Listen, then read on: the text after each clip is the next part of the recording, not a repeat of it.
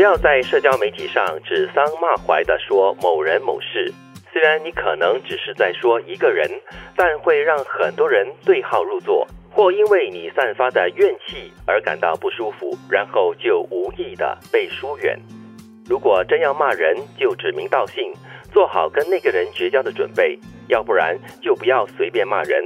人家未必有错，只不过是观点做法不和你的做人处事立场一样。嗯，没有不对，没有不好，只有不同。不同，所以其实，在网上指桑骂槐的骂人，其实真的是会有很多的危险跟误区。可是常常有人这么做啊。对，因为就不用去负责。总觉得指桑骂槐有点小家子气了。呃，我应该这么说吧，就是我偶尔看到这样的一些文字的时候啊，你男朋友说：“哎，这个人哈，他这样讲，我是不是在讲我？”你会想要对号入座。对，会对，但是。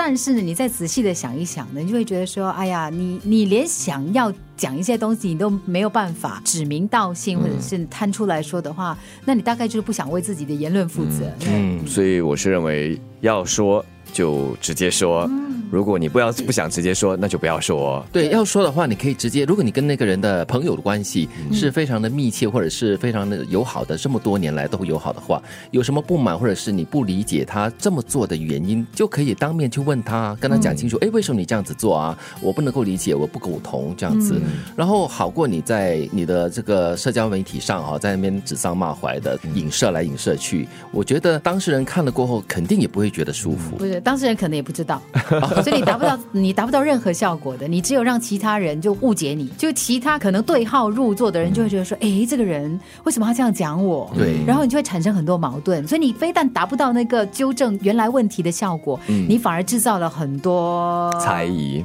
对，然后变成很多人的假想的那个敌人。不只是对号入座，觉得嗯别的人也会看到你这个人哈，这样子在指桑骂槐，对他对你的人品啊，对你的一些印象嗯，印象也会打折扣吧。嗯，因对为我是觉得说真要的话就把它说出来，嗯。可能你会觉得我这么做，呃，几个原因，要么真的就是想间接的希望那个人可以看到，嗯。再不然你会在社交媒体放上，因为你很肯定这个人不会在你的社交圈子、社交媒体上看到这段话。嗯。第三个可能就是纯粹要抒发你的那个情绪，如果真要抒发情绪的话，还有很多的方式了。是，然后我想到骂人这件事情啊，有些人觉得说，哇，跟你讲，如果是遇到是我都好，一定骂他。但是我觉得骂这个东西哈、是是很伤人的。嗯为什么要用骂的呢？因为骂会带情绪，对带情绪就不理智，带情绪你就会讲多几个你不应该讲的文字。而且你伤的这个人不单只是对方，也包括了你自己啊。骂人其实是我觉得很耗元气的一件事情、啊。对，对何必呢？对，不要随随便便骂人。所以其实最后的一句话是非常好的一个提醒，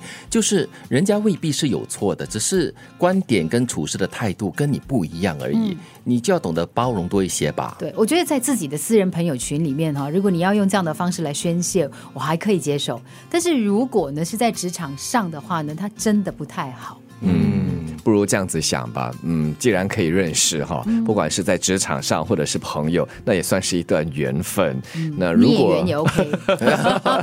如果真的是很难合作的话呢，就纯粹保持这个工作伙伴的关系，其他时间就完全不相往来。对那如果可以解决问题，那是最好的；真不能解决的话呢，就保持距离咯，祝福彼此喽。拥抱彼此了。不要在社交媒体上指桑骂槐的说某某事。虽然你可能只是在说一个人，但会让很多人对号入座，或因为你散发的怨气而感到不舒服，然后就无意的被疏远。如果真要骂人，就指名道姓，做好跟那个人绝交的准备，要不然就不要随便骂人，人家未必有错，只不过是观点做法不和你的做人处事立场一样。